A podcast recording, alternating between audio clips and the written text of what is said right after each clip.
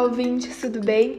Aqui quem fala é Isabela Grieco e hoje nós vamos falar sobre Covid-19, vacinas e vacinação. Para esclarecer o tema, a presença ilustre de Byron Grieco, veterinário formado pela Universidade Federal de Uberlândia e virologista, tendo trabalhado nas áreas de produção, controle e desenvolvimento de vacinas para os animais. Primeiro de tudo, gostaria de agradecer por vocês terem aceito o convite. Para começar a nossa conversa, você poderia explicar como funciona uma vacina? Bom, obrigado pelo convite.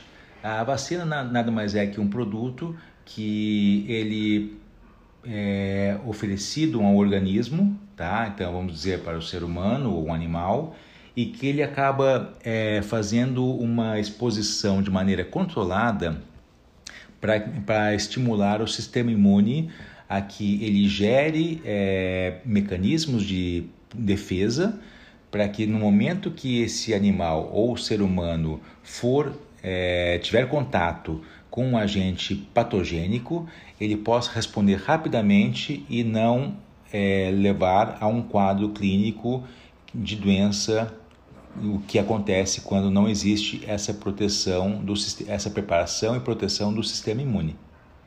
Byron, em relação ao Covid-19, quantas e quais tipos de vacinas estão sendo desenvolvidas e testadas? Bom, é, para vocês terem ideia, o, a doença foi realmente relatada em dezembro na China. Já um mês depois já existiu o sequenciamento do vírus.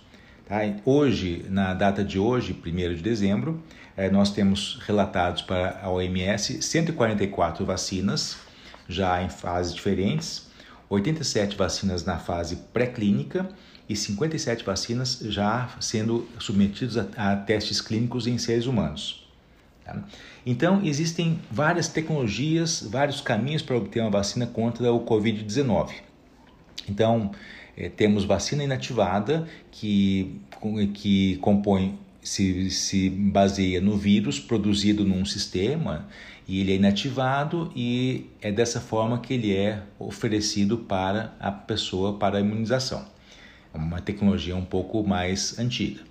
Também existem vacinas genéticas, onde eu faço um trabalho onde eu vou induzir o organismo a produzir é, componentes daquele vírus que o sistema imune vai responder e vai gerar proteção. Também existem vacinas onde eu coloco uma sequência do vírus do, do Covid-19 num outro carreador. Então eu uso um vírus que não causa doença no ser humano e ele leva esse, esse essa sequência e o, e o sistema imune da pessoa vai responder contra aquela sequência que vai dar proteção caso ele seja, contaminado ou tenha contato com Covid-19. Também existem vacinas que estão baseadas em proteínas virais, onde eu, eu seleciono a proteína que, que estimula o sistema imune e eu administro isso em cima de formulações é, com nanotecnologia e outros tipos que permite que também é, o sistema imune responda é, de maneira positiva. E um outro, um outro grupo são vacinas que são destinadas a outras doenças que acabam tendo um grau de proteção cruzado contra o Covid-19. É uma linha, é uma linha secundária também de desenvolvimento de vacinas. E quais são as fases de teste que uma vacina é submetida antes de ter seu uso aprovado? Bom, existem basicamente após é, uma, um agente candidato à vacina ele ter passado pelas, pelas fases bem preliminares de pesquisa, é, e a vacina que passa a ser uma candidata a ser uma vacina comercial, uma vacina de uso massivo, existem quatro fases de testes. Uma fase, uma etapa pré-clínica, onde essa vacina já é testada em alguns animais de laboratório, é, camundongos, cobaios, coelhos, e também alguns primatas que se aproximam, é, mamíferos primatas que se aproximam realmente do, do ser humano. E depois, depois existe a fase 1, 2 e 3. São todas feitas é, em pessoas, tá? no ser humano. Então a fase 1 é, se faz a vacinação de dezenas de pessoas e se mantém grupo sem vacinação, só recebendo um componente sem o ativo. Né? A fase 2 ela, ela é aumentada, então são feitas é, vacinações de centenas de pessoas e mantidas centenas de pessoas também sem vacinação. E a fase 3, que é a fase final, é, são vacinados milhares de pessoas com essa vacina candidato e são observadas as respostas, a, as reações pós-vacinais, qualquer reação indesejável essas pessoas vão é, convivem no, não ficam confinadas, elas continuam é, convivendo normalmente e estão sujeitas às infecções pelo Covid-19. E com base nessa possibilidade de infecção, é avaliado do ponto de vista é, estatístico a capacidade de proteção dessas vacinas. Doutor, por que o desenvolvimento de vacinas para o coronavírus foi tão rápido? Bom, o coronavírus já é conhecido é, da, na área é, animal há mais de 40 anos com a utilização de vacinas. Então, uma, uma parte dessa informação, dessa larga, larga quantidade de informação, foi usada para realmente dar sustentação para as vacinas de uso humano. Esse foi um, um dos, dos pontos que ajudou bastante. Depois, as técnicas moleculares de engenharia genética, materiais, nanotecnologia que já existiam para várias finalidades acabaram se, é, se associando, sendo usados em conjunto, e isso se permitiu, independente do caminho que eu busquei obter, aquele vírus vacinal ou aquele agente de vacinação, permitiu que eu pudesse realmente, num curto espaço de tempo, é, ter é, produtos aptos para serem conduzidos para os testes clínicos. Levando a sua fala em consideração, acelerar o processo implica aumentar os riscos? É, existem vários, vários elementos, várias, vários protocolos que têm obrigatoriamente que ser adotados e que esse risco é o ponto-chave de todo o desenvolvimento dessa vacina. Tá? É, conforme eu falei anteriormente, o coronavírus é um vírus bastante conhecido, então já se sabe como ele comporta. Claro, a manifestação no ser humano tem suas particularidades, várias, mas o vírus em si, a maneira como ele interage com o sistema imune já é, já é conhecido. Tá? Então, isso não acelera. E além do mais, é, algumas fases que muitas vezes eram feitas de maneira bem estanques, eram isoladas. Eu fazia fase 1, esperava um tempo para iniciar a fase 2. Com, dada a necessidade de ter um agente é, imunizante, as agências reguladoras passaram a considerar que era factível a, a junção ou fusão de duas fases diferentes, aumentando o número de pessoas que recebiam essa vacina. Então, não implica em maiores riscos. E mesmo após o fato de eu ter uma vacina em uso comercial, uma vacina em uso massivo, eu continuo tendo os mecanismos de farmacovigilância, que é o que a gente usa para acompanhar reações pós-vacinais ou qualquer reação indesejável da, da, utilização daquele produto. E uma vacina, ela funciona igual para todo mundo? Não, cada pessoa, é, existe uma, uma grande faixa da população que vai ter o mesmo tipo de comportamento frente à vacinação vai ter uma resposta e um nível de imunidade é, dentro de um, um padrão, dentro de uma faixa considerada realmente aceitável.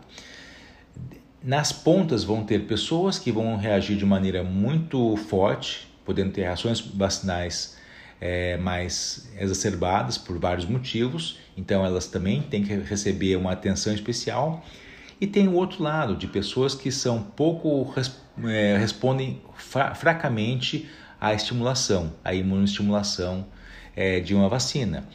É, isso por questões genéticas, por questões eventualmente de uso de drogas imunossupressoras, caso de pessoas que foram transplantadas, pessoas que são submetidas a tratamento de câncer, onde realmente pode haver uma depressão do sistema imune. Então, essas, esse grupo tem que merecer uma atenção especial e, eventualmente, ser submetido à vacinação com mais doses do que aquela população normal. Byron, como você comentou anteriormente, várias vacinas estão sendo desenvolvidas. E quais dessas vacinas estão em estágios mais avançados para o uso em massa? Bom, é, para vocês terem uma ideia, alguns países onde essas vacinas estão desenvolvidas é, ou estão em curso de desenvolvimento e também estudos clínicos: Estados Unidos, Inglaterra, Alemanha, Coreia, China, Rússia, Bélgica, Tailândia, Canadá, França, Espanha, Israel, Itália, Áustria, Taiwan, Cuba só para citar alguns países que já têm a, a, a documentação já pública.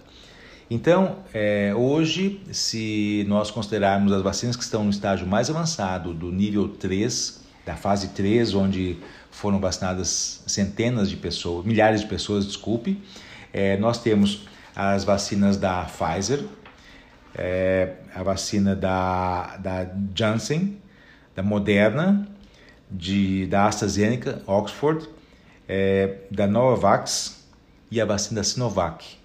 Então, nós temos hoje seis vacinas diferentes, já em estágios bem avançados, algumas já com a documentação apresentada ao órgão regulador, com expectativa de que na Inglaterra se possa se iniciar a vacinação ainda no mês de dezembro e também algumas informações que nos Estados Unidos até o final de dezembro também teriam a possibilidade de vacinar algumas pessoas.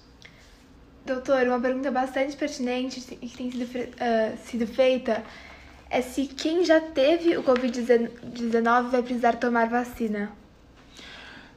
Bom, é, só para explicar, uma pessoa que já teve uma infecção pelo Covid-19 apresentou sintomas ou não passou como realmente assintomático ou sintoma suave, ela funcionou na prática como se ela tivesse recebido uma vacina. O sistema imune entende que isso foi uma agressão, ele já respondeu e gerou anticorpos e memória celular, que é uma outra forma de imunidade que nós conhecemos. Então, é, o que é desejável do ponto de vista de imunologia? essas pessoas receberem uma vacina, uma, uma segunda vacinação, respeitadas as características das vacinas e as possibilidades de reação pós-vacinal, essas pessoas recebendo uma segunda vacina vão ter uma, uma elevação do, do nível de proteção e, um, e uma homogeneidade dessa proteção, o que é desejável dentro de uma população. Para concluir nossa conversa, assim que tiver a vacina, acabou a pandemia? Bom, essa é a expectativa e o desejo de todo mundo. No ponto de vista da epidemiologia, o que acontece no, ponto de vista prático? Quanto mais pessoas têm uma proteção é, contra o Covid-19, o vírus tem menos espaço, menos pessoas suscetíveis para ele circular e para ele continuar e perenizar naquela população. Então, é, o fato de aumentar a cobertura vacinal e cobertura imunitária vai reduzir o, os espaços da, desse, do Covid-19 para que ele se eh, dissemine na população. Então, realmente, a tendência nesses casos é de que realmente a pandemia, o processo vá se reduzindo até reduzir a níveis bastante baixos de, de nova, novos casos é, suaves ou mesmo graves. Esse é o desejo e a expectativa da vacinação em massa.